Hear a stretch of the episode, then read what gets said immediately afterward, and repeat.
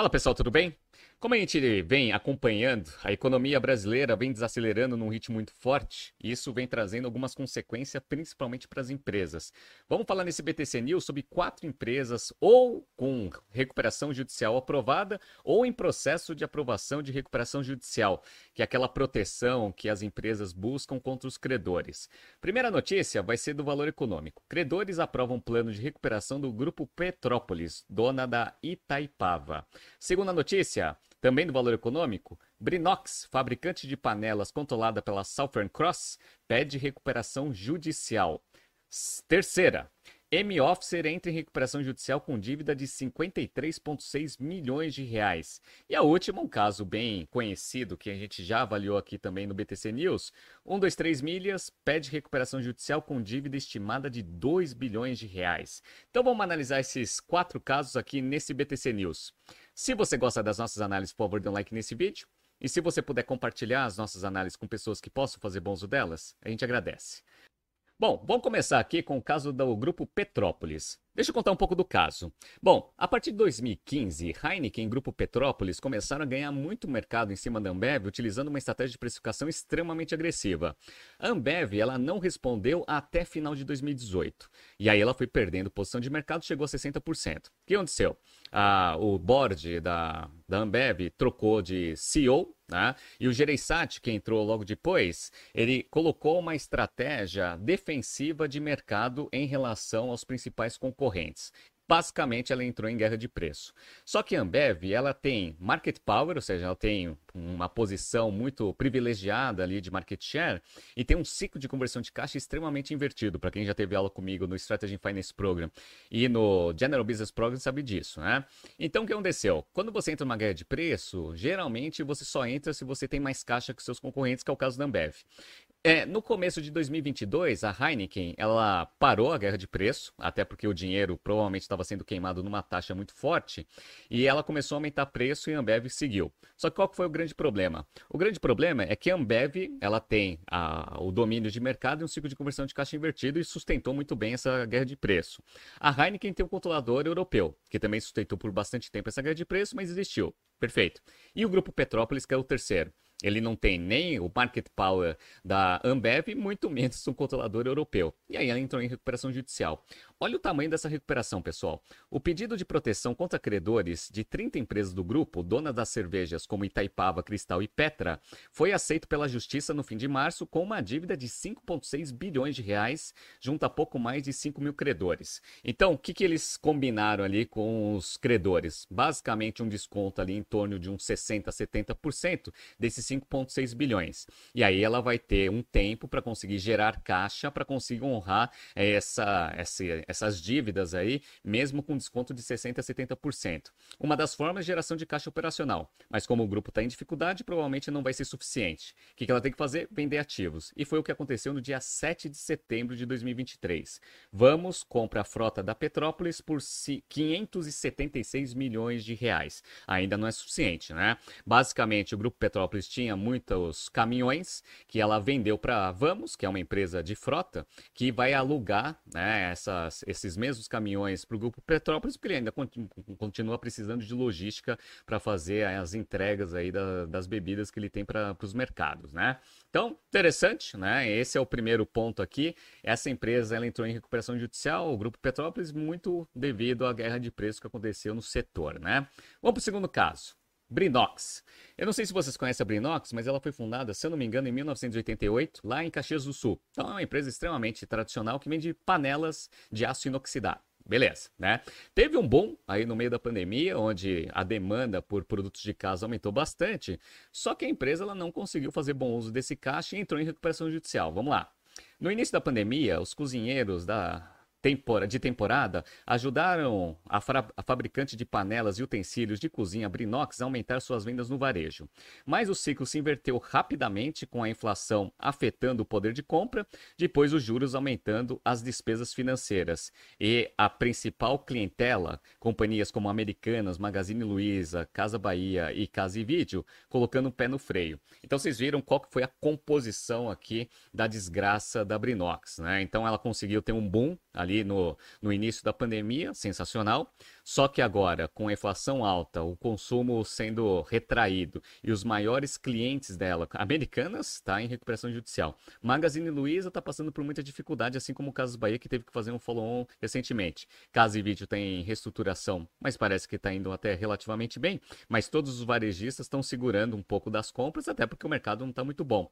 E isso afeta diretamente a operação da Brinox, né?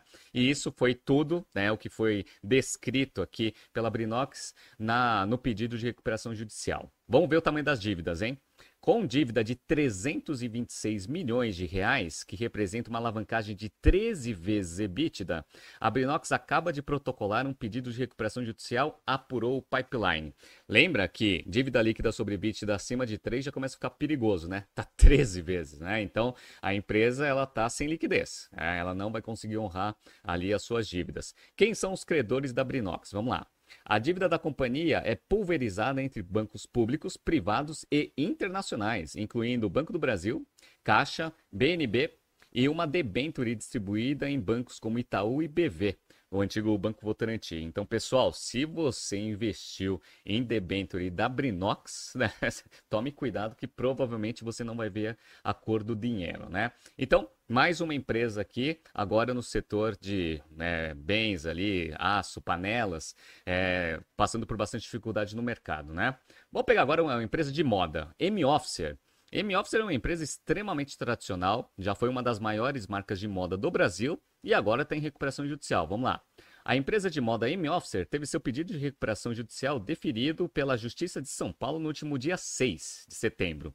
Fundada há 37 anos pelo designer Carlos Miele, a companhia pediu proteção contra credores, apontando uma dívida de 53,590 mil reais. Né? Então, 53 milhões de reais aqui é o tamanho dessa recuperação judicial. O maior desafio, segundo especialistas, é o seu passivo tributário de 94 milhões de reais. Ou seja, ela pediu proteção para 53 milhões, que são as dívidas com os credores. Mas ela ainda tem um passivo tributário de 94 milhões, quase o dobro né, do que ela está pedindo proteção. Ou seja, ela não tem nem dinheiro para pagar as dívidas, que são de 53, quiçá dinheiro para conseguir pagar o passivo tributário de 94, que não entra na recuperação judicial. Ou seja, ela vai ter que pagar esses 94. Caso contrário, a justiça, o governo, vai entrar com uma ação aqui contra a M-Officer, né?